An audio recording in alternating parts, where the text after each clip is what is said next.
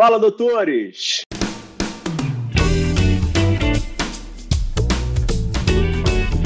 Eu sou Ricardo Valente, médico oftalmologista aqui do Rio de Janeiro. Vamos continuar hoje com a nossa série de conversas, continuando aí com, o nosso projeto, que é de trazer é, informações e profissionais renomados. Aí estamos na área da oftalmologia, depois vamos tentar expandir para as outras especialidades médicas, para ver se a gente consegue trazer um pouco de informação, um pouco de otimismo para essa nova geração de médicos aí que vem se formando, com as suas peculiaridades e suas dificuldades. Hoje a gente tem aí um profissional aí de ponta é, no mercado da medicina da oftalmologia nacional e mundial. Hoje nós estamos contando aí com o nosso primeiro profissional não médico que veio a brilhantar aí a, a, a nossa, a nossa caminhada. É, boa noite, Amori, tudo bem? Tudo bem, Ricardo, e você? Agradeço a oportunidade de participar no Fala Doutor. Não, a oportunidade é nossa, né? A Mauri Guerreiro é um profissional aí que não precisa de identificações e qualificações, né, que são inúmeras aí dentro da trajetória dele que ele conseguiu construir aí, principalmente dentro da indústria farmacêutica, né, e aí conseguiu gerar toda essa parte know-how de, de gestão que ele conseguiu adquirir e hoje ele está numa posição super especial aí dentro do mercado brasileiro. Mas vamos começar lá atrás, vamos começar com a história dele. A Mauri nasceu em São Paulo, né, Mauri? Como é que foi tua infância em São Paulo? Nasci em São Paulo, uma infância muito bacana. Minha família é classe média e com muitos amigos, bons amigos de escola.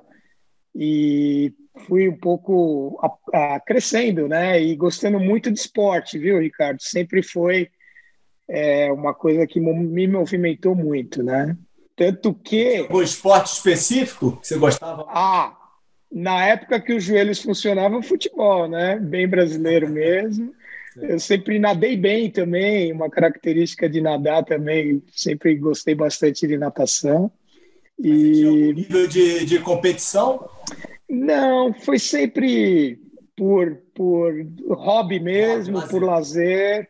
E eu acredito que é muito bacana, né? Porque hoje em dia a moçada saiu um pouco das ruas uh, e dos clubes até, tá muito dentro de casa, né? Então eu procurei com, com os meus filhos também é, incentivar bastante esporte. Eu acho muito bacana isso desde a infância e na adolescência também. E continua até hoje. Hoje a gente acaba tendo um pouquinho de dificuldade hoje com, a, com, os nossos filhos, né? Com essa questão do excesso da tecnologia, né? Você equilibrar a questão do esporte e tirar eles de dentro desses aparelhos, né? Que são excelentes, diga-se de passagem. Né? Excelente, é isso mesmo. Mas é uma dificuldade. E aí você estudou no, no Colégio Objetivo, né? Um, bom colégio de São Paulo, né?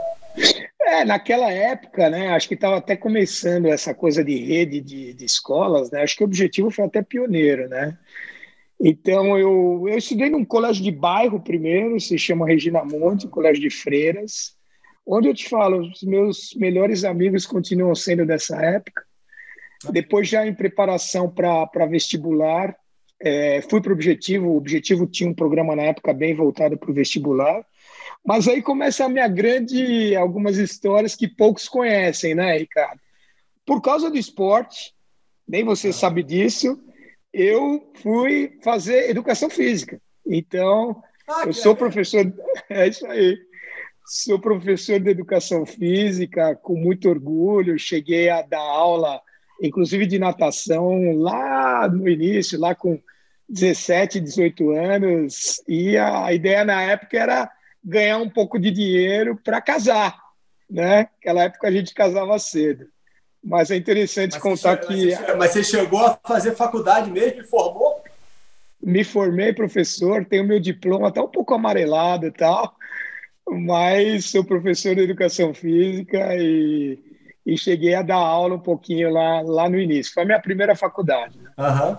E aí depois você, você foi para a ESPN como? É como é que veio essa motivação? É, eu acho que aí uma coisa também bacana de contar, né? A minha, a minha carreira não foi planejada como de muitos, né?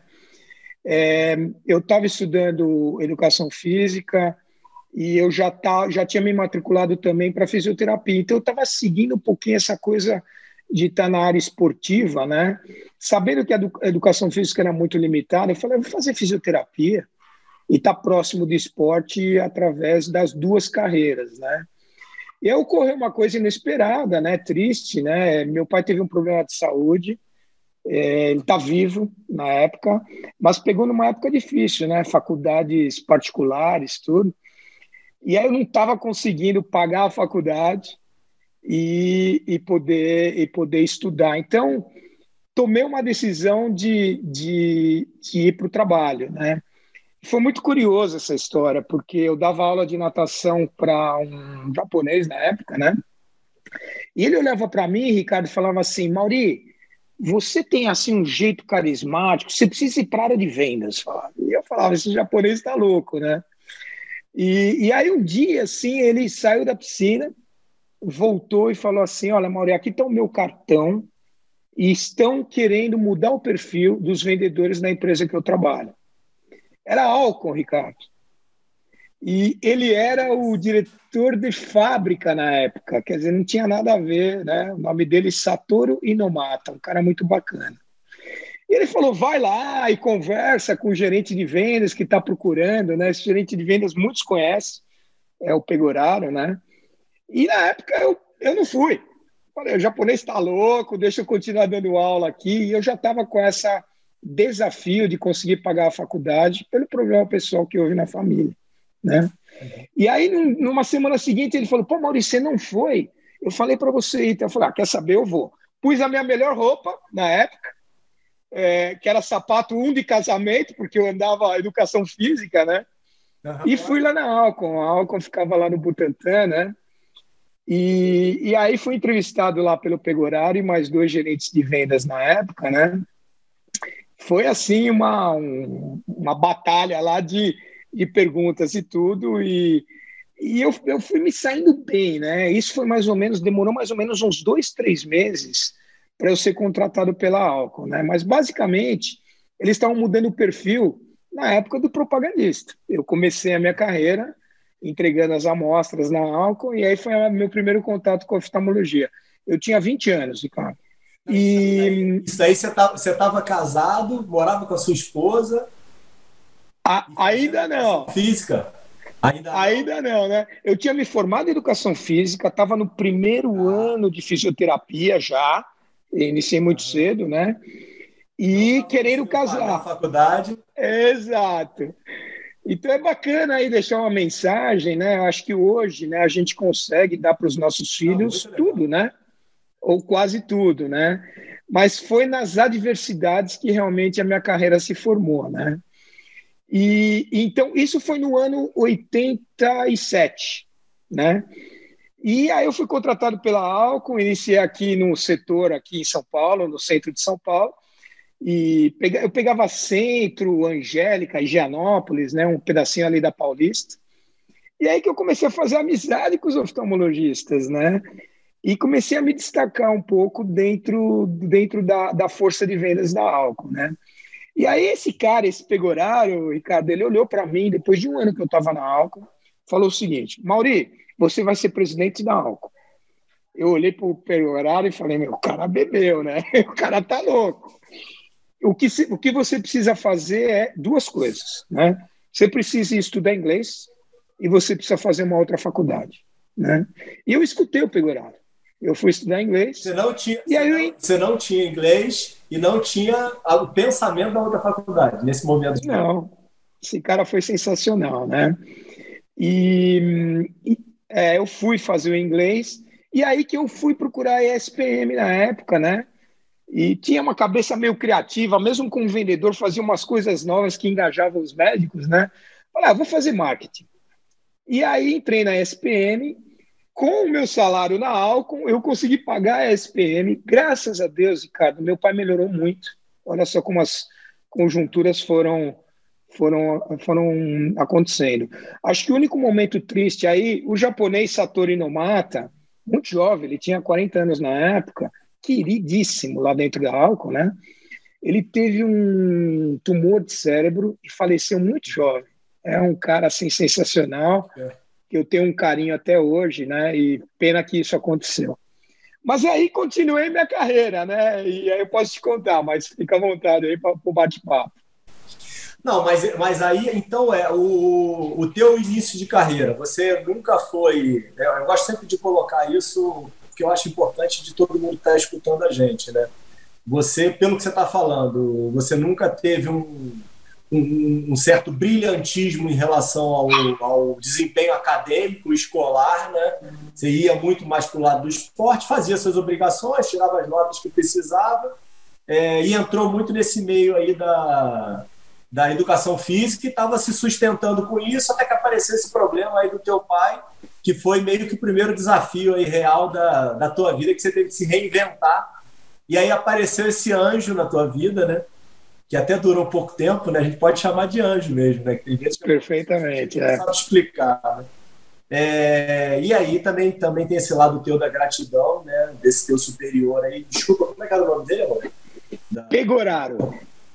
Pegoraro. Pegoraro. É, é. Que foi uma pessoa, pelo que você está contando, diferencial na tua vida, né? Conseguiu alinhar bastante aí essa. É, dizer foco, né? Para o caminho que você tinha que ter, né? Aí o foco, foi teu, né? Você que se desempenhou e conseguiu caminhar de uma forma satisfatória, né? Agradeço muito, tanto ao Satoru quanto o Pegoraro. E aí eu fiquei três anos na força de vendas, Ricardo foram me dando mais maior responsabilidade, né? É, as escolas universitárias, né, são fundamentais para os laboratórios.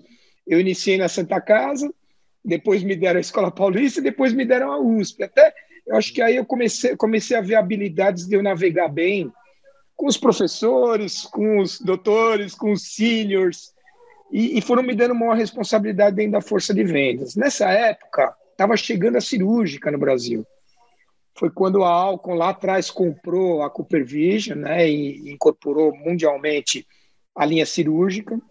E no Brasil nós lançamos essa linha em 90, 1990, começando a trazer equipamentos lá atrás, uns facos de início e algumas lentes intraoculares. Foi assim que começou.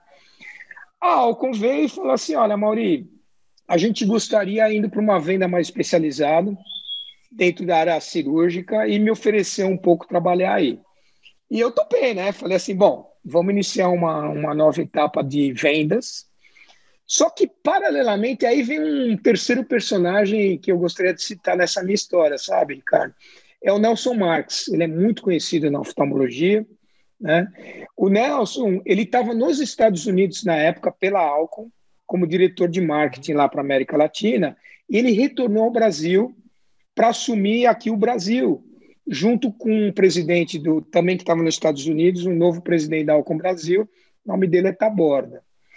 E aí o Nelson vai no meio da força de vendas e outro olho clínico me vê no meio. Pô, nós éramos, sei lá, na época, uns 150 vendedores. Ele veio conversar comigo e falou assim: Olha, Mauri, eu sei da tua história até agora, sei que você está fazendo SPM. Ao invés de você ir para a cirúrgica, eu quero te trazer para o meu time na área de marketing. Então, eu gostaria que você fosse o nosso gerente de produto, na época era gerente de produto júnior. Então, aí a minha carreira começou a fazer sentido para a área de marketing e pelo que eu estava estudando também. Então, o Nelson foi um cara que também enxergou um potencial e me deu muita oportunidade. Você sempre performou muito bem, Maurinho, em termos de venda ou era, era, era vamos colocar, mediano dentro do time? Você devia ser diferenciado, né? Então, eu acho que assim, dentro daquele, vamos dizer, ganhar prêmio e, e, e dar o resultado de vendas que todas as empresas é, procuram, eu sempre cheguei bem, né? Eu sempre brincava assim pro pessoal e falava assim, eu nunca perdi prêmio ou prêmio bom, né? Põe prêmio aí que a gente vai atrás. Então, acho que essa determinação eu sempre tive. Eu acho que o diferencial que eu tinha, porque meus colegas na época, ó, tá passando um filme aqui, tô vendo muitos que é, se desenvolveram, né? É, fala, você estava você tava, é, colocando na questão do desempenho que você sempre conseguiu atingir os bônus, né, atingir os objetivos e você sempre conseguiu ter bastante foco para é, chegar onde você estava vendo aí os seus caminhos, né, dentro da, da, da álcool e aí agora você estava muito dentro da parte é, do time que te convidaram, né, da, da, da parte é, de fármaco mesmo, né? É, de, de, de marketing na época. E, e assim, quando você perguntou, é, eu estava falando assim dos meus colegas, todos muito bons, né? Todos se desenvolveram muito. Eu acho que o diferencial que eu tinha, Ricardo, e, e não só eu, muitos, né? Eu vou chamar de carisma, né? Eu acho que esse engajamento e navegar bem em todos os níveis. E aí eu volto para o meu berço, para os meus pais, né? Eu sempre fui um cara muito simples, muito humilde. Sempre conversei desde o porteiro, da clínica, do, da secretária, do médico, do professor, da mesma maneira, né? E isso, acho que dentro da Alcon também, foi me ajudando a me destacar, né? Com uma postura, vamos dizer assim, né?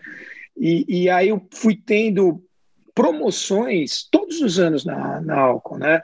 Eu fui para gerente de produtos, aí passou um ano, eles me puseram como gerente de marketing, aí passou um ano, eles já me puseram como, na época eu era o head, né? Era chamado Business Unit Manager, né? Da parte farma.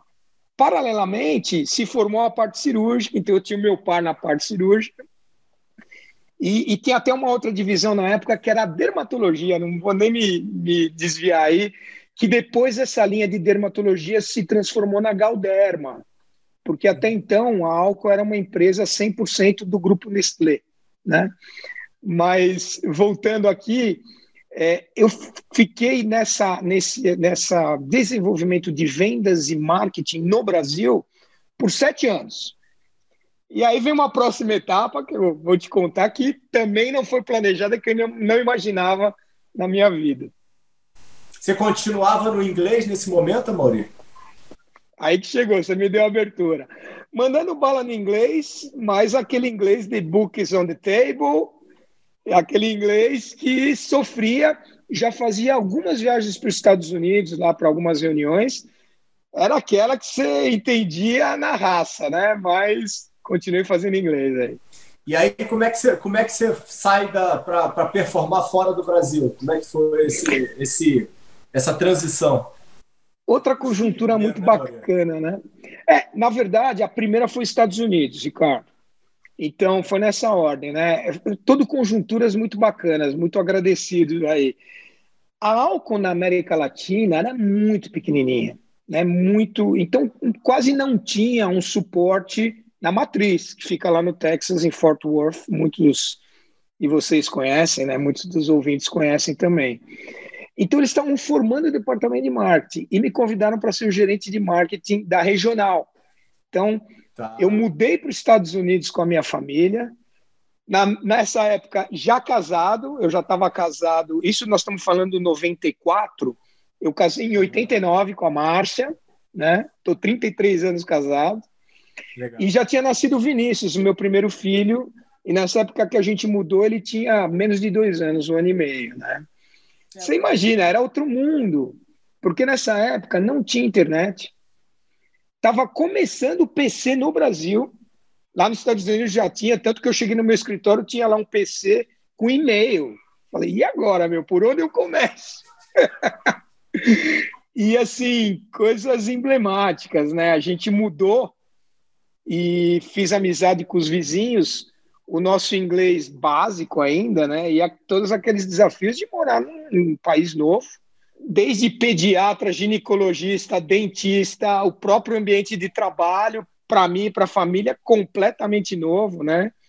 Não ter ajuda lá que a gente tem no Brasil de, de ter gente que pode trabalhar para a gente em casa, o babás, né? Outro mundo lá. E com essa distância enorme, parece que a gente tinha ido para outro planeta, né, com relação à família. Eu lembro que uma época a ligação de um minuto na AT&T na época custava, sei lá, um minuto custava 25 dólares. Então era aquela coisa assim. Mas fui para lá e fiquei nessa posição de gerência de marketing com base lá nos Estados Unidos por três anos. E qual então isso aqui, Mauri, quando você saiu para lá? Eu saí como gerente de Business Unit, né, da unidade de negócios Pharma, e fui para lá como que um dos primeiros a armar essa gerência de marketing para América Latina. Essas duas etapas de eu sair de vendas em São Paulo e ir para essa posição antes de mudar, me deu muita exposição à oftalmologia brasileira. Então eu comecei a conhecer vocês em outros estados e tudo, muitos amigos, né?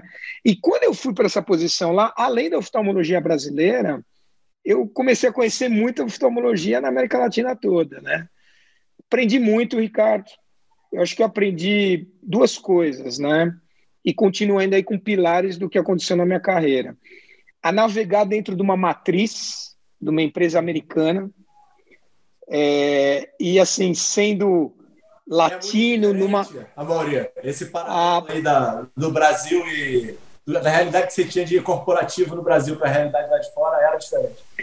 Ah, diferente, né? Acho que o Brasil e a própria América Latina, você vai um pouco pelas amizades e, e o futebol e, e lá nos Estados Unidos é tudo muito pragmático, né? Assim, o tempo lá é calculado, né?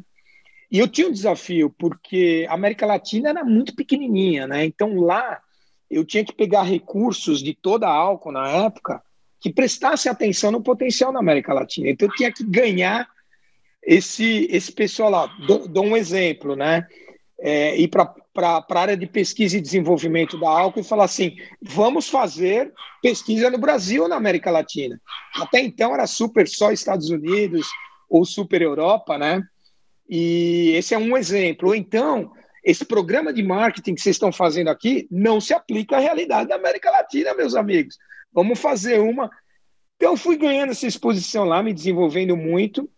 E o outro aprendizado, eu ia nos países, e se eu não agregasse valor, Ricardo, o presidente do país na época não ia dar bola. Que no final eu ia para agregar valor e para dar suporte. Então, também aprendi muito a navegar e eu volto um pouco com um pouco de do aspecto, sempre com muita humildade, sempre é, realmente de, de, de genuinamente agregando valor. E não era aquela coisa de eu ia num país e eu, eu me reportava para o chefe de todos os países. Então tinha um grande risco aí de eu ir para um país, querer aparecer e chegar para o chefão e falar: eu fui lá na Argentina e não gostei disso, daquilo, daquilo, né? Então, eu encontrei esse equilíbrio de fazer o meu papel de desafiar os países, mas também não ser, um, ser realmente um agregador nesse projeto. Foi muito bacana. Então, essa foi a minha primeira etapa de três anos na área fora do Brasil, né? E você tinha um prazo, Amorim? Quando você foi para esse projeto, tipo, ah, o projeto não dando certo, Amorim, em três anos, você volta uma mão na frente e outra atrás. Como é que foi esse, essa transição tinha um certo planejamento? Quanto, você, quanto tempo você tinha que dar certo? Foi muito gozado, né? Porque aquela coisa do apego à família, né? Quando a gente saiu, foi uma decisão muito difícil. E só que foi muito acertada. E voltando no Nelson Marques, que passou por essa experiência, ele foi fundamental, né? Ele falou: olha, Mauri, aqui você tem um divisor de águas de carreira e também de experiência de vida, né? E a gente tomou risco, né? Muito jovens tal. E sacrifício. Eu falo para o pessoal que quer ser expatriado, que quer trabalhar fora, são sacrifícios. Você, você passa apertos mesmo, saudades mesmo. Muitas vezes, o que, que eu estou fazendo aqui? Cadê meus amigos? Né? Cadê a minha cultura? Né? Por outro lado, o desenvolvimento sensacional, que também acho que cada um tem que pesar aí os prós e contras e tomar as decisões. Né? Eu, fui, eu sabia que era um prazo não com data de saída, mas era um prazo de três a cinco anos, mais ou menos. E se houvesse uma performance correta, eu queria voltar para o Brasil. Eu estava naquela, ah, Brasil, Brasil, Brasil.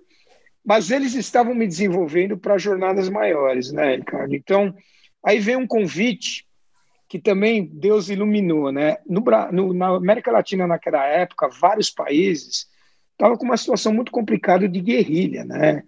E eu lembro que começou a pintar o Peru para mim, como primeira oportunidade como presidente de afiliadas na Alcon. E era a época do Fujimori, e aí eu olhava e falava, puta, aí com a minha família.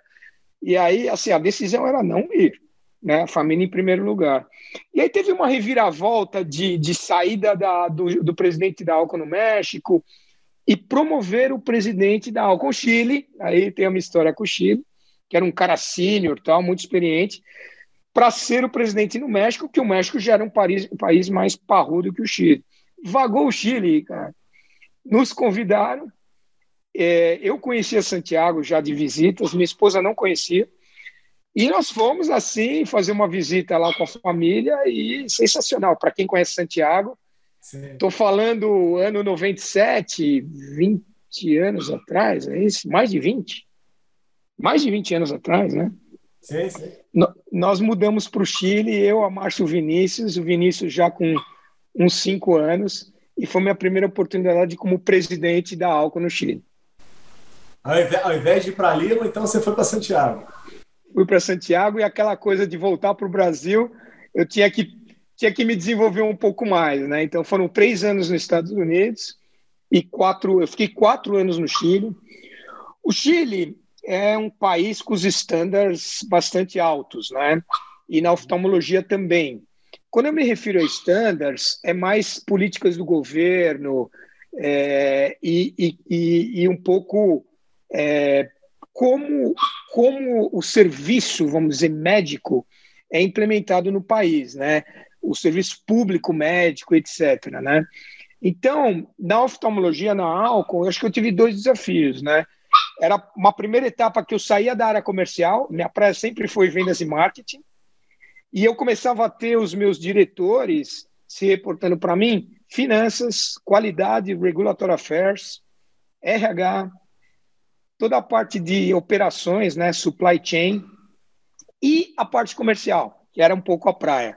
Nessa época, a gente já tinha três divisões na Alco: cirúrgica, farma e lentes de contato, né? Eram soluções para lentes de contato. Então, eu também, como presidente da Alco nessa época, a gente tinha essa ampliação de escopo, né? E é, acho que isso. Na América Latina todo? Todo, com exceção do México e do Brasil, que os países eram muito maiores, que aí tinha fábrica também. Né? Então, dentro da fábrica, tinha o diretor de fábrica, que também se reportava ao presidente naquela época, que era um outro aprendizado enorme. Né? A fábrica é outro mundo, é produtividade, eficiência, custo, né? Então, mas o Chile na época e os outros países eram mercados de exportação que a gente chamava, que a gente importava produtos de de, da, da, das fábricas, nesse caso no Brasil e, e, no México, né? E eu acho que o outro desafio lá, eu era muito jovem, cara. Eu tinha 31 anos quando assumi o Chile. E, naquela época, você ser presidente de empresa, você tinha que ter 50 para mais, senão não servia. E era muito gostar da carreira do executivo, que é esperar você ter 50 para ser presidente. E depois de 55, você estava velho, você tinha que se aposentar.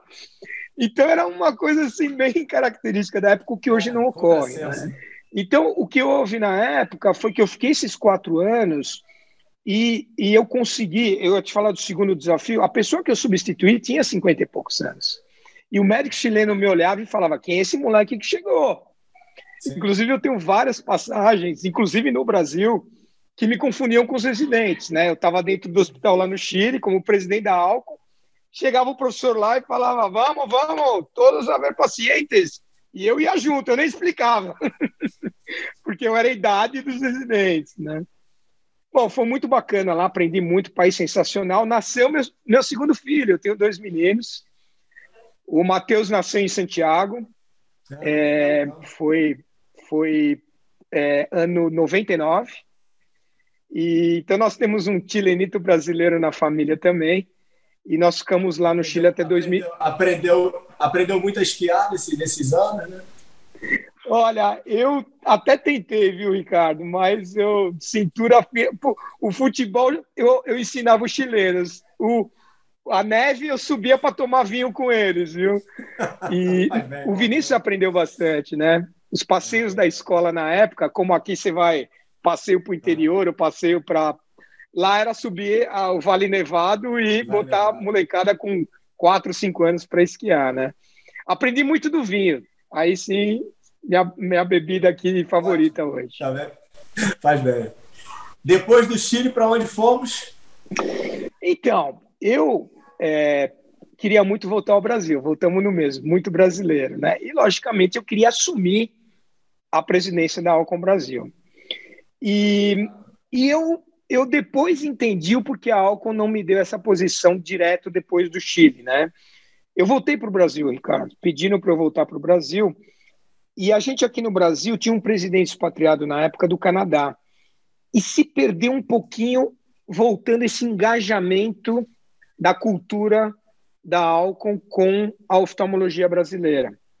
Então, eu voltei numa posição que eles chamaram de diretor comercial na época, e eu tinha as três áreas, né? Vision Care, é, Farma e Cirúrgico se reportando para mim, o que em todas as afiliadas se reporta direto ao presidente, criar essa posição para eu meio que reformular essa área comercial na Alcon Brasil.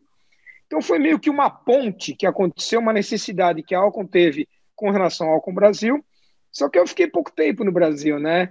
Eu fiquei menos de dois anos, eu fiquei de 2001, fim de 2001 até 2003, e me convidaram para ser o presidente na Alcon no México, que eu entendi um pouco essa passagem, matriz como gerente de marketing, país pequeno como o Chile, um país médio com fábrica como o México, eu tinha que percorrer isso para depois pegar o Brasil, que o Brasil realmente é, é muito forte e, e acho que aí acho que nem a Alcon, nem eu, a gente queria correr riscos e que eu tivesse muito bem preparado para assumir o Brasil. Fui para o México, fiquei dois anos lá, 2003 e 2004. Aprendizado enorme, um país lindo, grandíssimo. E aí eu fui um pouco ampliando. Além dos meus amigos brasileiros, muitos amigos na oftalmologia chilena, muitos amigos na oftalmologia do México.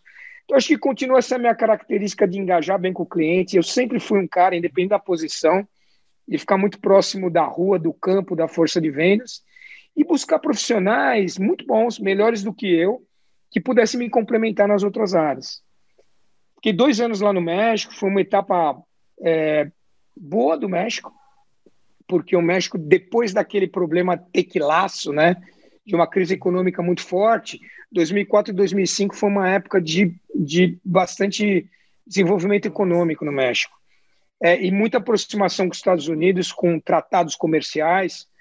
Então, tive aí também a sorte de estar num momento bom, num país tão bonito quanto o México, e conseguir fazer um crescimento importante da Alcon México nesses dois anos que eu fiquei lá. E você, você sempre conseguiu é, utilizar as equipes que te ofereciam, né, Maurício? Você nunca levava equipes tuas, né? Olha, boa, bom ponto, né? Eu acho que assim, é, eu fiz mudanças nos países, mas não levei na época ninguém é, da equipe. Eu já tinha uma exposição grande na América Latina por causa da passagem nos Estados Unidos. O que eu fiz? Eu comecei a mudar gente de países e fazer, ao mesmo tempo de trazer pessoas necessárias naquela posição que eu conhecia, desenvolver essas pessoas. Até então, Ricardo, não tinha um, pro programa de desenvolvimento. O que aconteceu comigo foi por acaso. Foi por causa de um Satoru, foi por causa de um Pegorari, foi por causa do Nelson Marques.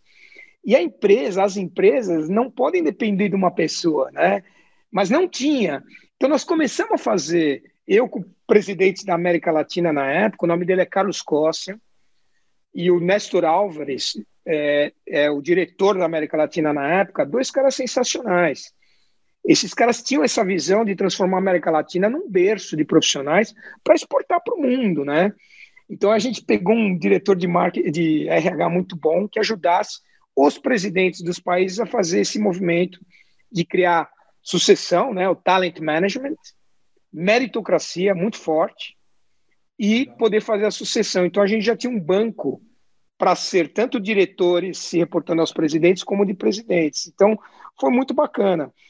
É, no México, tanto no México quanto no Chile, eu, eu fiz umas mudanças né, de, de trazer profissionais mais preparados do mercado. E depois disso, eu acho que eu comecei a agregar algumas. Quando eu voltei para o Brasil, eu comecei a trazer gente que eu tinha conhecido aí pelo mundo é, para poder compor o meu time no Brasil que a Alcon Brasil, grande, mais de 60%, 60% da América Latina na época, e, e muito importante, vamos dizer assim, estrategicamente para a Alcon como um todo. Né? Então eu voltei para o Brasil em 2005, fiquei 10 anos fora no total, me divertindo como expatriado nesses três países com a família. E aí você pegou um momento também excepcional do Brasil, né? Que era um momento de crescimento econômico, né? É, eu, eu... Aquela decolagem lá da, da, da, do Cristo Redentor, daquela da Day Economics. É isso mesmo, né? Então, aí muitos desafios, acho que a Alcon já com um protagonismo grande, né? Muitos desafios de como posicionar a Alcon para todo o mercado. Parte pública, suporte às universidades, e não só no high-end, como sempre estava posicionado, né? Então, acho que a gente aí conseguiu, consegui formar uma equipe bem bacana, né, que é, proporcionasse tanto um crescimento sustentável do, do PNL, explica um pouco, né, profit and loss, ou seja, as empresas, elas se, se gerenciam hoje através desse DRE, né, que é o, em português é o PNL, né, que é o, os resultados do exercício, né, então, você tem que gerenciar muito bem o crescimento do top line, Ricardo, que são as vendas, as receitas, né? Ao mesmo tempo, depois disso, vem os custos. E os custos numa Alcon, numa Johnson, numa Allergan, que hoje são todos meus amigos aí, todos meus fornecedores atuais dentro da Opt, né? É, engloba muito aí esse custo de fabricação. Depois disso, a gente chega ali numa, num, numa margem bruta, né? E você tem que tirar os gastos. Os gastos é a força de vendas, o marketing, as pessoas, o aluguel, as amostras grátis, tudo isso para chegar na, na, rentabilidade da empresa, né? Então, esse é o papel do presidente da empresa. É balancear esse crescimento de receita e de recursos para que no final a rentabilidade cresça mais que a receita. Então, normalmente você tem que fazer assim: fiz 10% de crescimento em vendas, eu tenho que fazer 20% em rentabilidade, né? E aí que você vai dando aos acionistas uma proposta de valor importante, né? Eu acho que o principal entrega minha no Brasil é que estava um pouco desbalanceado isso, né? Então a gente conseguiu crescer em vendas e ao mesmo tempo ter uma boa gestão de custos e gastos para poder. Foram cinco anos de gestão aqui, eu fiquei desde 2005 até 2010 para poder fazer da Alcon Brasil. A 500, quase 600 funcionários, contando a fábrica, né? E na época a gente já faturava, puto, dólar bagunça, né? Pelo, pelo câmbio, né? Mas a gente faturava na época uns 500 milhões de reais já na Alcon Brasil, né? E aí, não esperava, Ricardo, mas a etapa no Brasil, posso até responder algumas perguntas específicas do Brasil, a me fez um outro convite de sair outra vez do Brasil. Mas a gente passa a palavra. E me diz um negócio, teve um, um curso que você fez na, na GV que a gente não encaixou nessa tua, nessa tua trajetória. Que momento que foi esse curso e por que fez e qual foi a importância de ter feito ele? Foi de 2006 a 2008, a época que eu estava no Brasil. Na época que eu estava lá nos Estados Unidos, a Alcon já estava proporcionando a ideia de fazer um MBA. Só que eu viajava muito na época, né? Então era impossível conciliar, né? Então eu decidi fazer no Brasil, nessa época que eu estava aqui na Alcon Brasil, só que um Global Executive MBA, né? Então eu fiz na GV, onde os meus colegas, né, era um grupo, é um grupo pequeno, se chama One MBA. E é um, um projeto bem legal da GV, porque basicamente você faz no Brasil, mas o teu dia a dia, os cases, os teus trabalhos e todo o seu trabalho lá de entrega do, dos TCCs, etc., são com, com grupos espalhados pelo mundo. Então a GV, na época, tinha a parceria com a Universidade ETEC de Monterrey, que é no México, espetacular, uma das principais de medicina e de negócios também, que fica lá em Monterrey tinha com Ken Flagger na North Carolina, uma escola de business dos Estados Unidos, bem boutique, bem bacana também. Um, um, Erasmus Business University, que fica na Holanda, em Rotterdam, também bem focado e bem boutique na área de negócios. E na China, a Universidade Chinese University, Business University, na China. Então foi a maneira que eu encontrei de continuar com esse global mindset. E eu fiz esses dois anos lá. E assim, a gente fazia aulas no Brasil é, mensais, que era de quinta, sexta e sábado o dia inteiro.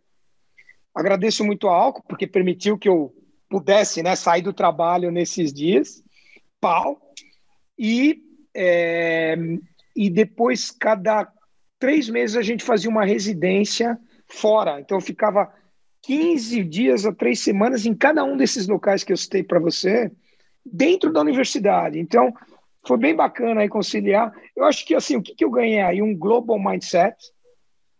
A Ásia já estava começando a decolar, impressionante o que eu aprendi na Ásia com os asiáticos. E também é, na Índia, fiz visitas à Índia, impressionante o que aquele país, é, as adversidades que eles têm em infraestrutura e como eles se reinventam cada dia. Com a China, nem falar. E essa exposição à Europa Estados Unidos, mercados mais maduros, mas foi sensacional esse momento aí do MBA. E aí você conseguiu atingir teu objetivo de carreira, que era vice-presidente aqui desse da Alcon Brasil. E como é que foi continuar depois disso? Atingiu a meta e aí a vida não tem mais sentido. Como é que foi isso? Aí veio a Alcon de volta. O presidente da América Latina, um americano chamado Kevin Bueller, ele foi meu chefe no, no, no, México na época, né? E quando eu voltei para o Brasil, Ricardo, o Kevin Bueller se tornou CEO da Alcon, presidente global. Uhum. E aí ele falou assim: eu vou trazer o Mauri para cá. Então ele me tirou do Brasil e me levou para lá. E foi a primeira vez. Eu voltei, voltei para Fort Worth, né, Ricardo? Com os filhos grandes. Meu, o Vinícius, que foi com dois anos, voltou com 18, high school. E o Matheus, que tinha nascido no Chile, voltou no sixth grade. O Matheus devia ter 11, 12 anos. Né? Uhum. E nós de volta a Fort Worth. Né? E aí eles me ofereceram uma posição nada a ver com a América Latina, que eu gostei muito pelo desafio, porque era o head, era vice-presidência da parte farmacêutica para o mercado americano. Álcool, na época, Ricardo, faturava uns, nessa época, uns 7 bilhões de, reais, de dólares. Só a minha área tinha 3,2 bilhões de dólares. Isso contando o mundo todo. Então você imagina a importância sim, dessa posição na época. E era o primeiro latinão a ser o chefe dos gringos, né? Foi, foi bacana. Foi bacana aí, uma experiência bacana. Ah, culturas então muito diferentes. Criar um, criar um desafio novo para você de carreira, né? Foi isso daí. O que, que a Alcon estava buscando na época? Na época era coisa, aquela coisa da diversidade, né? pouquíssimos, é, pouquíssimas mulheres nos, nos cargos altos, uhum. nenhum latino, nove americanos e um europeu, né? Então, essa busca de, de, de trazer posições altas lá era muito importante para o mercado na época, como até hoje. Né? Sim. E aí, a diversidade hoje, várias mulheres presidentes de empresa ou vice-presidentes de empresa, e também se, se asiáticos ou latinos ou, ou, europeus ou americanos em empresas de diferentes nacionalidades. Então foi muito bacana. Com, com, com, total mérito, né? Era algo que a gente vivia que, sinceramente, não fazia nenhum sentido, né? A questão do preconceito latino com a mulher nem se fala. É, e no final, tem a coisa né, do, do, da diversidade em si, mas as empresas precisam dessa oxigenação, sabe, Ricardo? sabe, o, o cara fala uma. É, o cara fala alguma coisa lá da Ásia que você olha hoje e fala, porra, sensacional, deixa eu adaptar aqui. Então, para um presidente da empresa hoje global, para um presidente da empresa hoje na, no Brasil, ter essa diversidade é sensacional. Tanto que, voltando na Alcon Brasil, eu trouxe um diretor de fábrica americano, eu trouxe o diretor da área cirúrgica mexicano, né? É, eu trouxe uma diretora da, de RH na época, argentina. Então, eu, eu meio que falei assim, putz, eu comecei a trazer gente de finanças de fora da área da saúde. Eu sou um cara uhum. sensacional. Então, tudo isso me fez ir acreditando um pouco aí que essas diversidades de experiências ou de gêneros ou de países são fundamental. Eu estava lá em 2010, 2011, foi quando se efetuou a venda da Alcon a Nestlé vendeu a Alcon para a Novartis, né? Para a Novartis. Uhum. A Novartis chegou, Ricardo, e aí eu vou separar, né, algumas coisas. Uma empresa sensacional, um marketing espetacular, um R&D espetacular, porém sem experiência na parte cirúrgica. É uma big pharma que tem os seus processos de sucesso de R&D, fabrica com total gestão de custos e um drive, né, um go-to-market de marketing e vendas muito forte. E como é muito grande, tem muita força na distribuição, nas farmácias, nos hospitais, no mercado público. Então eu olhei a Novartis chegando e eu já bem experiente na época, falei, putz, resistir para quê, né? Vou aproveitar tudo isso de bom. Porém, a parte cirúrgica, que é o coração da, das empresas de oftalmologia hoje, até porque fazendo um paralelo, a especialidade de oftalmologia antes dos anos 90, 85, era muito clínica, Ricardo, não tinha opções cirúrgicas, né? E aí acho que a grande sacada das empresas foi procurar esse portfólio cirúrgico, porque a especialidade começou a crescer para a área cirúrgica, né? Como é hoje, né? Então hoje o grande ganho do médico e, e o grande valor agregado aos pacientes está nessa tecnologia toda para fazer uma melhor cirurgia para o paciente. Parte clínica muito importante, sim, né? Mas, mas acho que aí a, a, a especialidade de oftalmologia ela se profissionalizou muito com a tecnologia. E a Alcon deu, uma, deu um boom aí, deu uma, teve uma visão importante quando comprou rapidamente empresas da área cirúrgica, principalmente a parte de lentes intraoculares. Aí veio a Crisoft e tudo aquilo lá, né? E a Allergan também. A Allergan na época também eram os dois gigantes aí se desenvolvendo, né? Então, é, quando chegar a Novartis, a Novartis nunca entendeu a parte cirúrgica da Alcon, né? E eu lembro na época, sentava alto lá. Eu falava, pessoal, não vamos enlatar uma Alcon dentro da Novartis nessa parte cirúrgica, que não vai funcionar. Com toda a humildade minha aqui. E aí, um pouco, né, as forças políticas foram um pouco levando a Alcon dentro desse mundo Novartis. Eu acho que se ganhou muito com a, com a junção com a Novartis. E se perdeu também, acho que se perdeu em duas coisas, em agilidade, Ricardo, e, e, e também no modelo de negócio cirúrgico. Tanto que, recentemente, todo mundo acompanhou, a Novartis decidiu ficar com a parte farmacêutica, né? Os colírios ficaram dentro do grupo Novartis, a linha de oftalmologia da Alcon, e a Novartis fez um processo de botar a Alcon com lentes de contato e com as soluções de, de contato e com a parte cirúrgica de volta no mercado, né? Então, assim, eu não estava muito errado com toda a humildade, uhum. porque a Novartis percebeu que poderia ter muita sinergia com a parte farma, mas que o mundo cirúrgico e o B2B, a venda a hospitais e diretamente para o médico, era outro mundo. Então, isso aconteceu na, na época Novartis. Em 2013, Ricardo, eu tomei a decisão muito difícil de pedir demissão na Alcon depois de 25, 26 anos. Eu estava procurando oxigenar é, e fui fazer uma startup é, de uma empresa de multinacional que não estava na América Latina. Então, acho que aí tomei um risco importante. E aqui vem a minha mensagem para quem me escuta: tomar riscos faz parte na desenvolvimento da carreira. Eu acho que tudo que eu contei até agora foram acontecendo por acaso e foram necessidades. Já quando eu tomei o risco de sair da Alcon, já era já um planejamento já de carreira. Eu tinha 40 e poucos anos, né? 2013, é, e, e aí tomei a decisão de, de mudar de área. Então, eu fui para uma área oncologia, uma área de pain management, e numa empresa muito pequenininha, e armei do zero a empresa. E se chama Mundi Pharma, a empresa, né? E eu fiquei no Mundi Pharma quase três anos. Foram 2013, 2014, 2015. O legado que eu deixei lá foi armar empresa na América Latina. E aí foi o meu primeiro contato com o M&A. O M&A, traduzindo, fusões e aquisições. A forma como entrava nos países era comprando laboratórios ou distribuidoras. Então, foi a forma como a gente iniciou as atividades no Brasil, montar a equipe do zero e comprar alguém.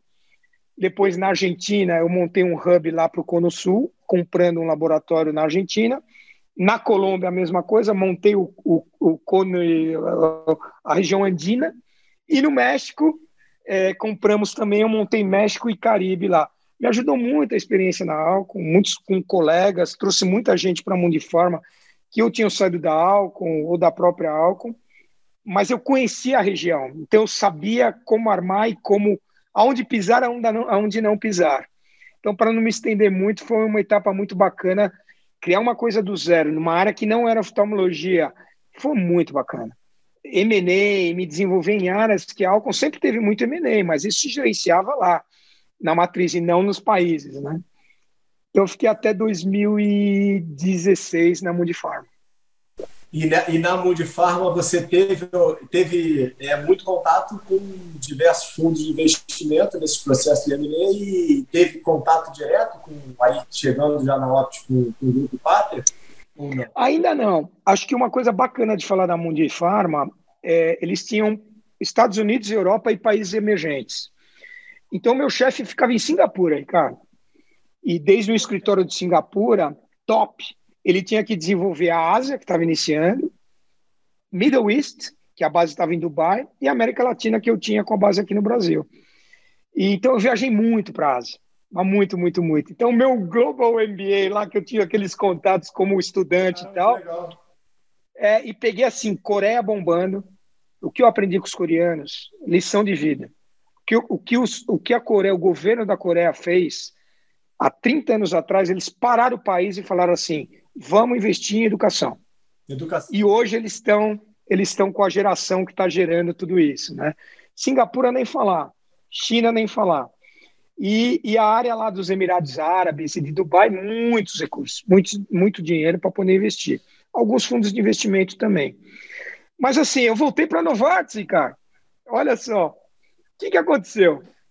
É, a Novartis, vendo a dificuldade com a oftalmologia lá dentro e perdendo o valor da álcool lá dentro, me convidou para voltar e para um pouco organizar essa parte de oftalmologia outra vez. Então voltei para Novartis, olha só, que louco. Isso em 16? 2016. E eu sabia que era um projeto, né? Eu sabia que tinha data para o projeto, mas eu gostei do projeto. Era trabalhar junto com o presidente da Alcon na, na época, que é o Luciano Marques, um cara que veio da Novartis, sensacional, ele é, ele é o presidente da América Latina para a Alcon hoje, em fazer essa divisão e jogar a parte farmacêutica dentro para a Novartis e que a Alcon andasse por pernas próprias dentro da cirúrgica. A gente não sabia na época, mas já era uma preparação do spin-off da nova Alcon e foi o que a Novartis depois fez em 2000 e 18, se eu não me engano, né? Mas, Voltei para lá. Uma pergunta: você tomou um risco claro. grande nesse momento? Hein? Oi, desculpa. Você tomou um risco grande nesse momento. Hein? Putz, olha, Ricardo, até muitos me perguntavam, falavam, pô, Maurinho, mas você vai dar um downgrade na tua carreira?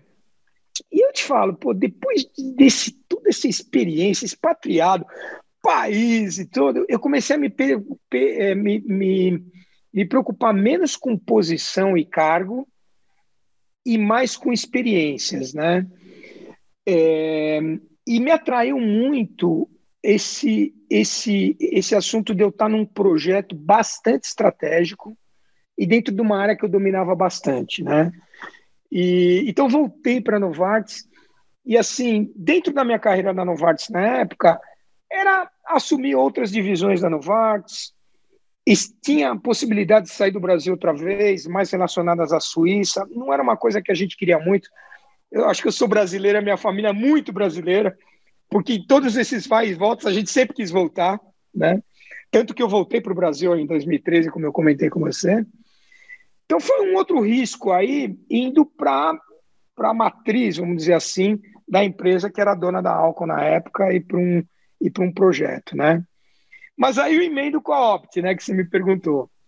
No meio de 2016, eu tinha acabado de chegar na Novartis, o Fundo de Investimentos Pátria me procura e me, me conta o, o modelo de negócios da Opt. Eu falei, puta, acabei de voltar para a Novartis, estou no meio de um projeto, né? E Os caras prat... maldosos, hein? Muito, muito. E aí, Ricardo, eu, eu praticamente os ignorei seis meses. Falei, pô, eu tenho um projeto aqui, é, eu quero entregar esse projeto, e eu estava muito cedo ainda. Eu sabia que para entregar as bases do projeto, pelo menos um ano eu tinha que ficar, que é pouco tempo. E ignorei, falei, putz, não é minha praia, não entendo de private equity, não entendo de M&A, não entendo de fundo de investimentos. Não, Mauri, mas nós queremos alguém que entenda de oftalmologia, eles me falavam. E eu falo, bom, essa parte tem uns 30 anos aí de aprendizagem, né? Que, que eu tenho da, da oftalmologia.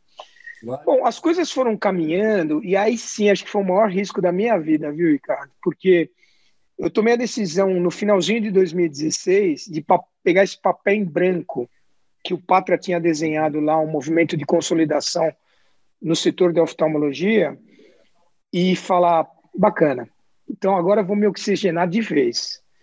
Eu vou sair da minha carreira aqui. O futuro da minha carreira era continuar sendo presidente de farmacêuticas, fora da, da, da oftalmologia. Eu já estava dentro da Novartis com exposição a outras especialidades também. Ou, e, e vou um pouco voltar a fazer uma startup, que eu tinha passado pela Mundifarma, e um networking mais de mercado de financeiro, de mercado de capitais e aprender outras coisas. Decisão muito difícil, porque aí eu já tinha, né, é, mais de 50, eu vou fazer 55, Ricardo, e eu tinha já 51, faz quatro anos. Você começa a, você começa a olhar e sim falar, opa, tá na hora de tomar risco ou tá na hora de você mas aí eu falei assim, pô, a oftalmologia bacana, é um meio confortável, é que meio que se complementa, né? O Fundo de Investimentos Pátria com muita experiência de sucesso em consolidação e eu conhecendo oftalmologia. E aí a gente iniciou um pouco a Opt, paro por aqui para você fazer algumas perguntas. Isso foi início de 2017, finalzinho de 2016, 2017. Você considera, então, que essa tua decisão para aceitar o convite da Opt foi mais desafiador do que a volta para a Novartis. Eu coloquei o risco da Novartis, só emendando aqui antes de você concluir é, porque você tinha um histórico de 25 anos dentro da empresa, né? Então sempre existe uma possibilidade de estragar esse histórico, né? De ter algum momento um pouco conturbado, né? E até porque o país estava passando por um momento completamente conturbado. É, é, é, um bom ponto, né? E aqui eu deixo uma mensagem também para quem me escuta, para os jovens que me escutam, né? Eu é, me demiti, né?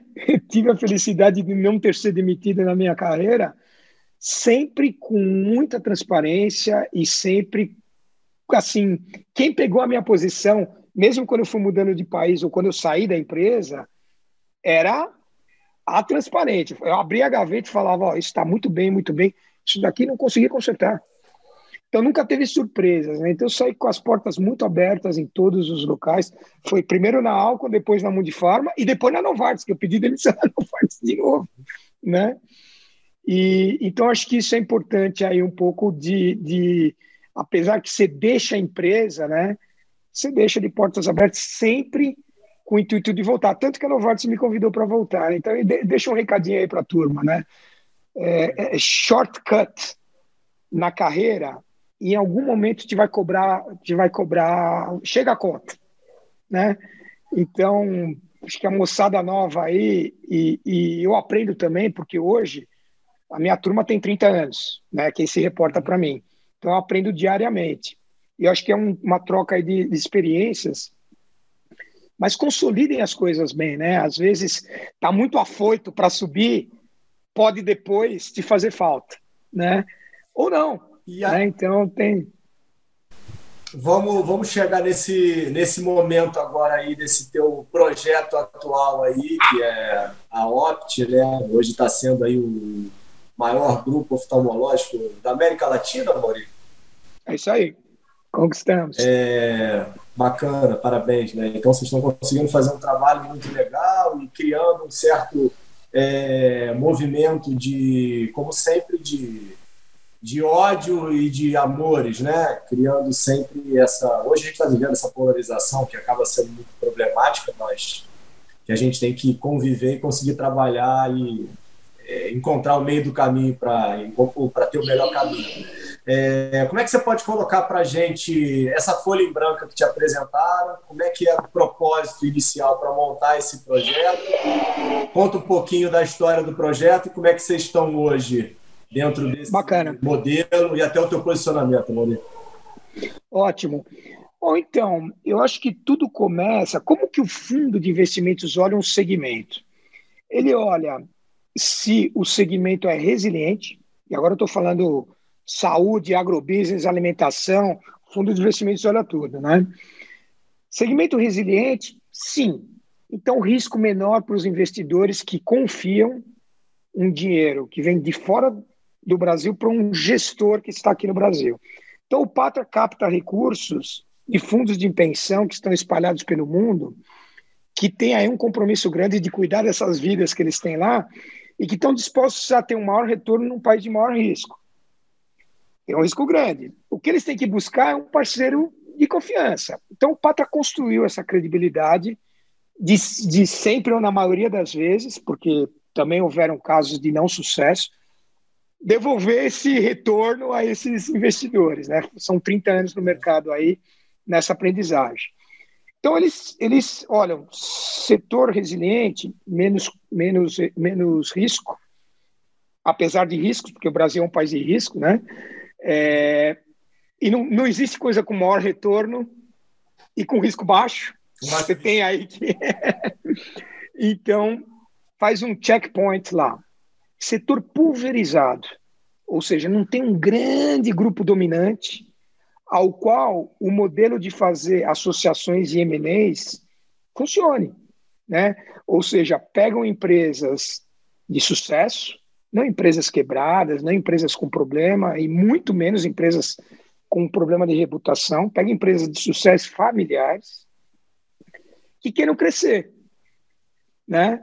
E que para crescer entendam, eu estou falando agora de fundadores e posso ir para o mundo da oftalmologia, entendo que para crescer mais, porque essas empresas tiveram muito sucesso, de várias gerações, muito rentáveis, e que tem 10 unidades, 5 unidades, reputação e tudo, e que querem continuar essa trajetória.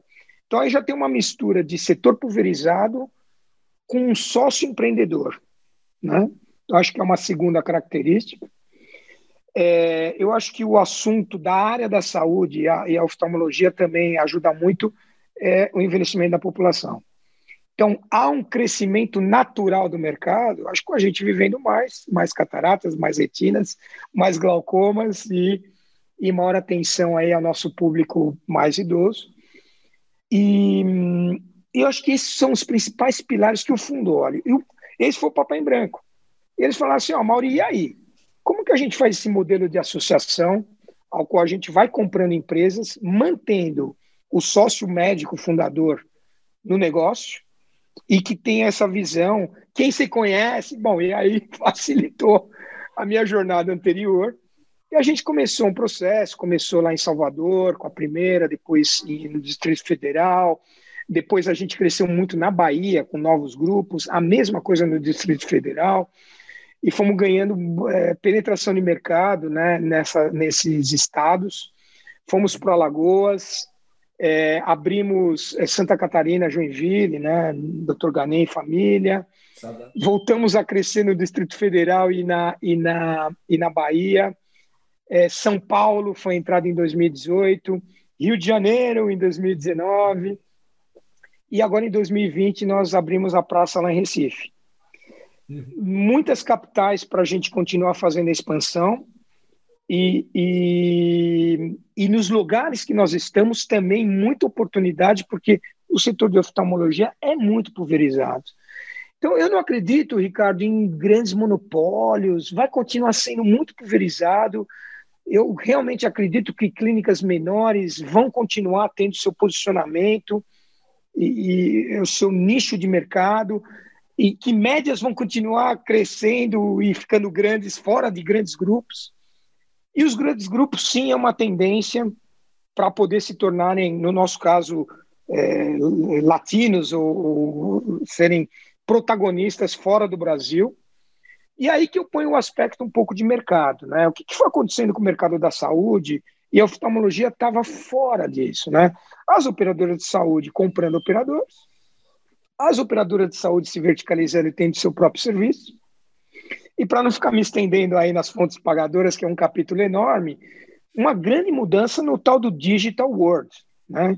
Interação médico-paciente, como captar o paciente, como fazer a sua promoção. Eu acho que toda a área da saúde estava muito acomodada em esperar o seu paciente que olhava no caderninho do convênio e falava, ah, vou lá no doutor Ricardo, Porque, ah, porque está perto da minha clínica. Ou, eu acho que até hoje a melhor é, é, publicidade nossa é o boca a boca. Isso funciona muito. Ah, putz, eu tenho um oftalmologista sensacional, doutor Ica, e vou e quero ir, tá, ah, vai lá e, o boca a boca funciona. Mas o mundo ficou de ponta cabeça para a área da saúde. E muita gente ficou olhando com uma maneira, e aqui um pouco de um reality check, um pouco arrogante. Um pouco, não, não, não, não. Né? Então, aí, quando eu comecei a Opt, eu lembro muito bem que eu fiz uma primeira apresentação lá na Escola Paulista, porque era tudo muito novo e assustava muita gente. Falei, oh, nosso movimento é de fortalecer a oftalmologia. Porque no final, hoje, Ricardo, eu tenho 650 oftalmologistas que eu sou responsável, que esses caras têm a melhor tecnologia, a melhor reputação, o melhor serviço dentro das clínicas e que ganhem bem. Porque o médico tem que ganhar bem, né? Não, então, hoje eu sou oftalmologia. Né? Exato, também, né? Então, e, e aí que um pouco eu comecei a mostrar para as entidades, para o CBO e para a comunidade que o nosso movimento era um movimento não de, de, de incomodar ou não de, de, de atrapalhar o mercado, mas sim de fortalecimento da oftalmologia frente ao que estava acontecendo no mercado. E, e, e, aí acho que o mundo virou realmente nos últimos anos. Então a gente vê a Apvida, Notre Dame Intermédica, fazendo IPOs, abertura de capitais, captando bilhões e comprando todo mundo. Inclusive verticalizando a oftalmologia, já que antes, ah, não, isso é do Nordeste e tal. Não. Cada lugar que a Opvida ou Notre Dame entra, incomoda a oftalmologia também. Porque ela passa a ter o seu próprio serviço, ela paga o médico como ela quer e ela controla totalmente os custos e os protocolos. Né? Prevent Senior, que é um caso de sucesso em São Paulo, Ricardo, que está se expandindo para todo o Brasil. É, você estava é, comentando da verticalização, principalmente da Pivida, da internet, era em termos de é, com, com, ter a sua própria rede dentro da oftalmologia, né? E aí o, a, até a, a, ajuda que vocês conseguem dar no mercado conseguir trazer forças, né, para essa é, não deixa de ser uma disputa, né? Acaba às vezes sendo mal utilizada a palavra, mas esse é o ponto, né? Ao invés de vocês estarem como é, é, contra ou com alguma inimizade dentro da classe oftalmológica, vocês acabam conseguindo agregar e fazer com que o, o mercado tenha que ficar é, balizado por vocês. Exato, Ó, eu dou alguns dados de mercado. Né? Há uns anos atrás, nós tínhamos 50 milhões de beneficiários dos planos de saúde, 150 milhões sem cobertura. Uhum. Depois caiu, começou crise, caiu para 46, 47. Acho que os últimos dados mostram que ainda nós estamos nisso, porém, as grandes seguradoras, os operadores de saúde tradicionais, não verticalizadas, perderam muita participação desse mercado. Os grandes vencedores são essas que eu comentei, ao qual internalizam todos os serviços. Então, assim, é, a gente tem que estar atento a isso. Né? E aí você tem três opções. Você tem resistir, falar, não, não, não, não, vou continuar meu negócio do jeito que é. Se reinventar, e muitas clínicas de oftalmologia estão é, surfando uma onda de reinvenção com muito sucesso, fora de grandes grupos, uhum. ou se associar. Né? Tô meio que. E se associar para quê?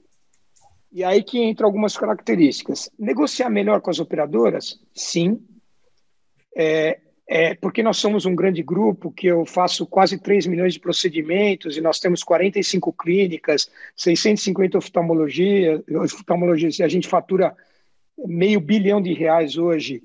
É por causa disso que eu bato no peito e mando nas operadoras? Não, dificílimo.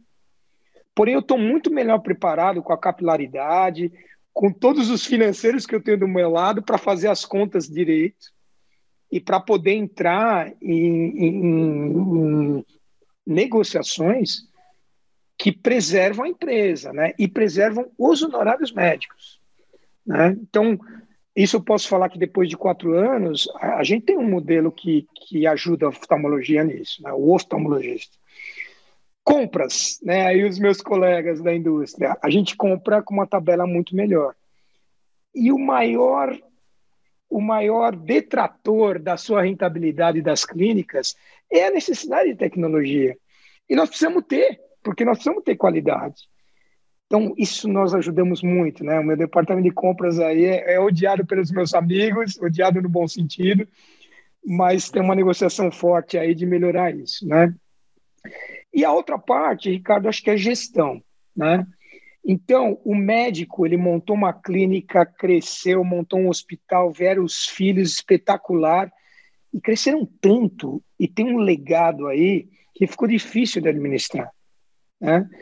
Então, eles nos buscam para falar, meu Deus do céu, Maurito, a chave aqui do cofre e deixa eu ir para o centro cirúrgico, né? E os meus filhos também, eu formei para serem cirurgiões, então ajude eles a, quando eu parar, ou tá, que a perpetuidade da minha empresa continue. Então aí a gente entra forte com esse grupo de gestão. E, e assim, resumindo, eu acho que são esses três ganhos aí, né? Não queria me estender. Que a gente criou, Ricardo, foi um modelo de gestão compartilhado. Todas as semanas, eu e meu time, a gente se reúne com os nossos sócios médicos e estamos falando de projetos novos, o que está acontecendo com a aspiradora de saúde, se a verticalizada vai entrar em qual mercado ou não, se entrar, quanto que a gente vai cair, nós vamos fazer algum programa com eles ou não, mas como é que vai ser o honorário médio? Dizer, digitalização, eu tenho um, um, um comitê de inovação muito bacana, com quem, quem lidera é um oftalmologista nosso, o Renan, lá do, lá do Sul, lá de Joinville, lá do Sadala, que junto com o Dr. Jonathan, que é o nosso diretor médico, eles arquitetam toda essa parte de inovação. Nós estamos dando assim a volta, nós estamos sendo pioneiros em muitas coisas que eu olhava dois anos atrás e falei, meu Deus do céu, nós estamos sendo comidos pela transformação digital na área da saúde e a gente não sabe o que fazer. E um paradigma na oftalmologia, assim, não, mas não dá para fazer porque o paciente tem que vir aqui, porque o equipamento, putz, equipamentos à distância hoje, remotos, para fazer diagnóstico remoto, muito mais baratos que os equipamentos tradicionais, toda a tecnologia e a pandemia acelerou tudo isso. Olha, estou muito feliz, Ricardo. Nós vamos abrir a nossa primeira Smart Clinic, que depois vai ser um modelo, e vou passar o convite para todos, agora no fim do ano. Essa Smart Clinic vai ser num polo de inovação lá em Joinville. Joinville está meio que o Silicon Valley de inovação, na área da saúde, e o Renan está liderando isso. E porque ele nasceu nessa geração, o Renan tem uma formação muito bacana lá no MIT, relacionado um pouco à oftalmologia e inovação. É um cara bem bacana que pode contribuir, né? E o paciente vai precisar ir nessa clínica só para fazer exames mais é, é, importantes ou, ou mais é, relacionados a quando tiver uma cirurgia. E, logicamente, ir no dia da cirurgia. Todo o restante a gente vai fazer remoto. E acho que essa é uma tendência que não tem volta. E eu acho que isso a gente está fazendo de uma maneira que fortalece o oftalmologista, porque a telemedicina deixou a medicina muito preocupada. Não, eu vou perder o, elo, eu vou perder o contato, eu vou perder o controle. Ao contrário, o paciente hoje, se você pode me resolver o problema com o WhatsApp, porque eu estou aqui no trabalho e rápido, a pandemia não deixa eu sair, pô, feliz da vida que você me atenda assim, doutor. Significa que acabou o contato, que vai ser sempre assim online? Não. Não significa que vai ser, né? Então, esse híbrido, né, que até no passado era abominado, né, e um paradigma grande, né, hoje, em muitos casos, é o que o paciente quer. E voltando um pouco aí no. Tá, tá sendo, voltando um pouco no que o paciente quer, eu vi uma, uma participei, participei de uma palestra outro dia, um marqueteiro sensacional, ele falava o seguinte: que ele comparava a idade média e ele fazia uma brincadeira com a idade mídia, né? E a idade média, contou toda a história da civilização e tal, era tudo na média. Ah, na média a população tem diabetes, na média tal, isso não serve mais. A assertividade que você tem que ter nos teus dados, nos teus números, na inteligência artificial e todo esse mundo aí, tem que ser enorme, porque a idade mídia é o cliente em qualquer setor, ou o paciente, ele exige o que ele quer. E você tem que, de alguma maneira, dar essa personalizada, e o que a gente está trabalhando lá no setor de inovação é na digitalização da jornada do paciente. Legal. Então, não mais o paciente vai no livrinho, pode ir no livrinho, e não é só o boca a boca, a gente vai buscar esse paciente, que a gente chama de captação. Uhum. Aí talvez venha o principal. Quando você traz esse paciente, tem a experiência. Todo mundo está falando user experience, né? E a gente criou lá o nosso patient experience. O principal é quando ele chega na tua clínica. Que aí ele tem um contato com o médico, com o atendimento, com o que ele vê, ou quando ele chega no centro cirúrgico, que tem que ser sensacional. Para criar a retenção, o boca a boca e o advocacy, né? Então a gente está trabalhando nessa jornada de paciente, que acho que muita gente trabalha mas muito milimétrico, muito usando tecnologia, sempre com cuidado de não perder essa personificação e esse contato que a gente exige do, do médico, né? Paro por aqui. É, esse é um pouco o mundo da Opt, não sei que você quer que eu me estenda mais aí. Excelente. Não, o, é algo que eu tenho visto muito é, em palestras de gestão e de inovação, né? é, é algo que vocês, você não estava relatando, mas vocês fazem é, indiretamente. A gente citou na, na, nossa conversa, mas é que hoje, obviamente, é você sempre ter o cliente no centro, né? ele é o objetivo, ele é o foco, mas você não esquecer nunca de que o médico também é teu cliente, né? Então você fazer uma diferenciação dentro do teu centro cirúrgico, você fazer um ambiente agradável dentro de uma clínica, para que ele queira continuar parceiro ao teu negócio, né? até porque vocês continuam com médicos parceiros que não necessariamente são sócios do, do, do negócio, né? Então, é, eu acho que no passado a gente tinha muito isso, né? De que ah, precisamos. O médico era uma, um, um, ser inalcançável, né? O paciente está sempre lá para ouvir alguma coisa e a gente não agrada nem o médico, nem agrada o paciente. E hoje em dia o mercado mudou todo e vocês estão conseguindo trazer aí com bastante maestria, né, esse resultado aí é, muito satisfatório de números e de crescimento. Parabéns aí para vocês e para todo mundo aí que está é, vinculado ao projeto aí da, da, da, da, Carta Branca que você iniciou alguns anos atrás, né, que hoje aí aparentemente já tem diversas páginas escritas né, e, e com bastante sucesso. E como é que são as páginas da frente? Me digam. Eu, é, eu faço as Conto. sempre de tipo 2025. A maioria Bacana. é que estarão. Vamos lá. E você me lembrou uma coisa importante do cliente médico, né? É, nós temos praticamente 650 oftalmologistas no grupo. O que, que nós criamos? Inclusive agora, nós estamos em dezembro fazendo a primeira análise final. Nós criamos um programa de partnership que são para os médicos não sócios. Porque o, o sócio médico Legal. nosso Legal. é aquele que vendeu a clínica, que tem o que ganhou seu dinheiro, que continua sócio da Opt e continua com essa visão lá na frente. O médico que não era sócio, o clínico, ficou no meio assustado. então, o que, que nós criamos? Toda aquela base com calma para dar um melhor ambiente de trabalho para ele, mas também através de meritocracia, cara. É, aqueles que mais contribuem com o nosso grupo vão ser sócios da Opt.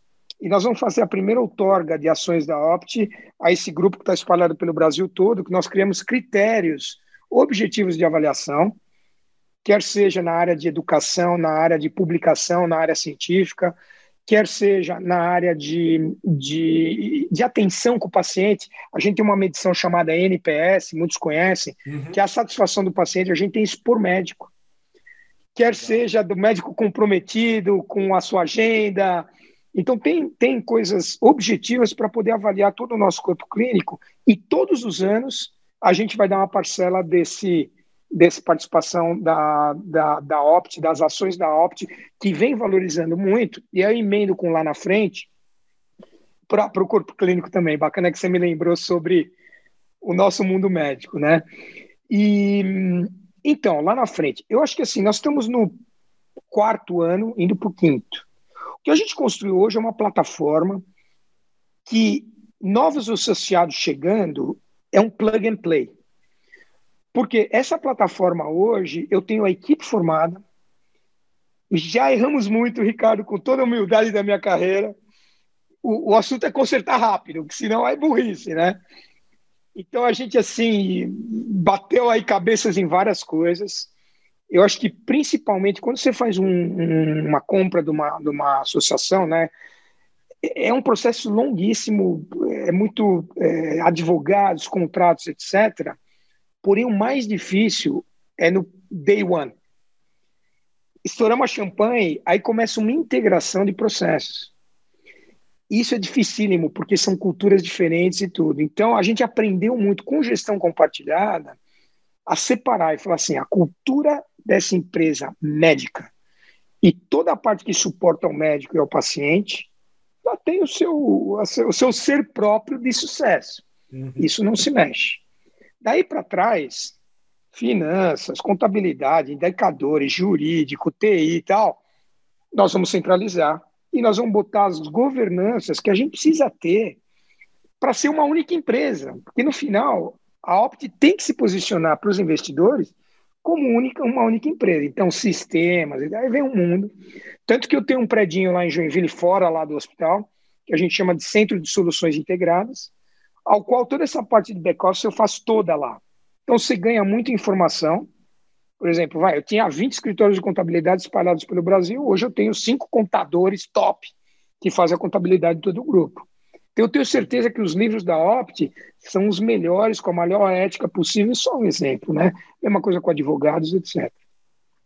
Tudo isso para te falar que os próximos cinco anos é, são anos de crescimento inorgânico, ou seja, continuar fazendo associações no Brasil e fora do Brasil, no modelo M&A, e orgânico. O que a gente chama de orgânico putz, crescimento de volume, crescimento de conversões cirúrgicas, crescimento de novas tecnologias de lentes premiums, de injeções, uma abrangência maior tanto no, no público A, B ou C, para falar de alguma maneira. Ah, o Jonathan está tá, tá trabalhando com a Luciene no, na residência nossa unificada nacional. Então, nós temos no Distrito Federal, temos na Bahia, nós estamos unificando essa, temos no Rio de Janeiro, já, também. Essa é a próxima que vai unificar e estamos abrindo também uma coisa nacional é, na parte de educação também, para poder a gente ser mais ativo no SUS e na nossa, nossa formação. Temos programas com o SUS, mas falta muito ainda pelo Brasil, a gente pode ajudar muito aí. Aí vamos lá, 150 milhões de brasileiros sem plano de saúde.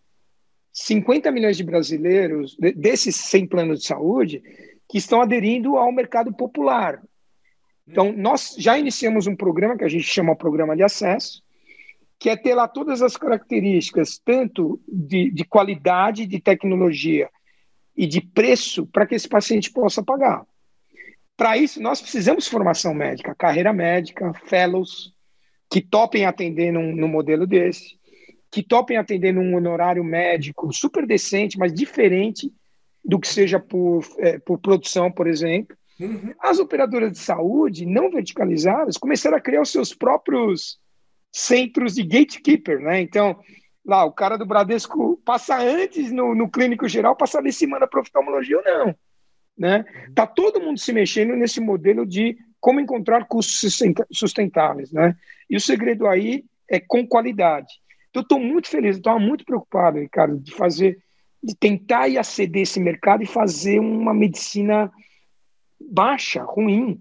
Putz, eu tô muito, eu, eu durmo muito tranquilo e acho que o principal que eu posso ter é a minha credibilidade na oftalmologia. Isso eu não jogo nunca na minha vida é de encontrar esse, esse modelo com profissionais espetaculares como o Jonathan, como o Renan, que está agregando a tecnologia, e com a confiança dos nossos sócios também. Né? Então, crescimento orgânico e inorgânico, é, essa plataforma tá. Quem chega agora vai usufruir muito mais rápido do que quem chegou lá atrás, com muito menos risco e com maior retorno. E o mercado, agora falando um pouco do mercado econômico, o mercado de ações fez um boom. E a pandemia, ao contrário de assustar, como todo mundo que tem o dinheiro lá no banco e não está rendendo nada, está buscando aplicar em soluções novas, né?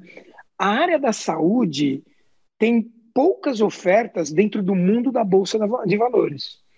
E por mais que a gente tenha visto Apvida e Notre Dame, que foram de muito sucesso, as ações saíram na bolsa e é incrível hoje os múltiplos que essas ações valorizaram. Está à disposição para a gente comprar. É comprar, compra. E a Redditor, eu não sei quem está acompanhando, acabou de anunciar uma que eu não tenho dúvida que vai ser a maior da história da Bolsa de Valores, e sem dúvida, mês que vem sai.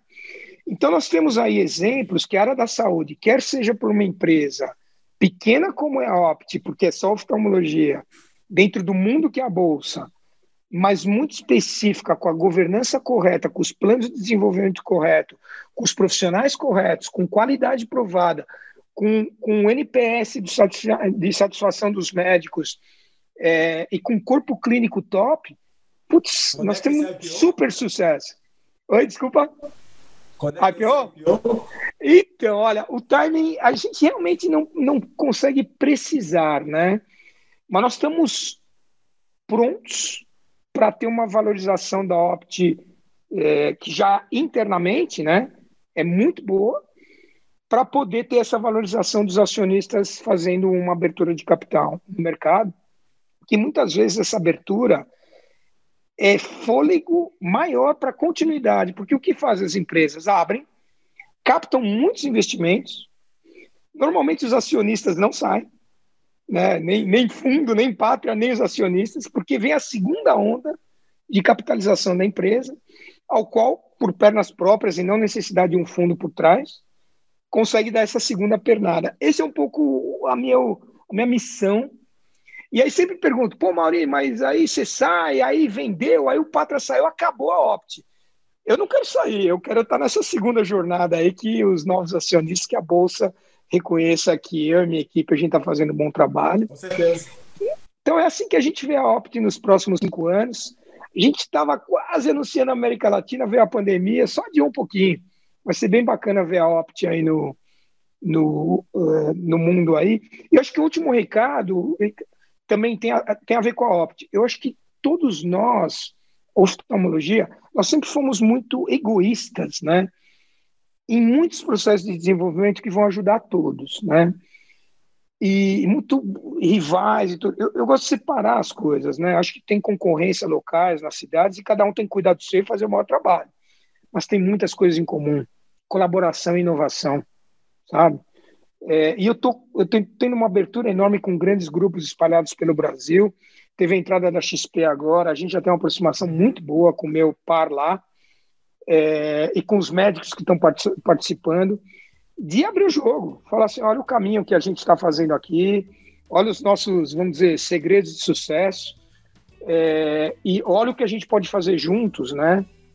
Para uma oftalmologia melhor, para ter maior acesso, e tem para todo mundo. é incrível como, se a gente fizer uma, uma atividade juntos numa cidade de acesso, de SUS, dá para dividir entre todos os protagonistas dessa cidade, né? Então, acho que portas muito abertas e tirar esse egoísmo, essa coisa aí do passado. Amoria, maravilhoso, obrigado. A, a, conversa foi, vou te falar sinceramente, foi bem melhor do que eu imaginei que ela fosse se desenhar. É, infelizmente, a gente tem que fazer meio que uma conclusão aqui por causa do tempo, até na questão aí da tua área de marketing comercial aí do vídeo. Mas é, acho que a gente tem tem conversa aí para muitos vídeos aí. Impressionante é, essa tua trajetória. Parabéns aí por tudo que você conseguiu construir e ajudar dentro da oftalmologia é, nacional e mundial. Parabéns pelo trabalho que você vem executando aí é, em, unir esses profissionais aí exemplares que estão junto à Opt. E espero que vocês tenham muito sucesso aí e consigam trazer essa força aí para a oftalmologia, porque a gente está tá precisando. Tá bom? Olha, Ricardo, eu que agradeço muito. No final, até me emocionei, porque passa um déjà vu, é uma história de pessoas muito importantes que participaram aí na, nessa trajetória. Minha família, né, esses sacrifícios fora do, do país. E, e te parabenizar. Super iniciativa, Fala, doutor, com sucesso. Espero ter contribuído, mas principalmente aqui agradecer a oportunidade de contar minha história, estou à disposição e um abraço a todos. Tá bom, Maria. Um abraço, um grande abraço. Tchau, tchau, gente. Cuide-se muito. Saúde.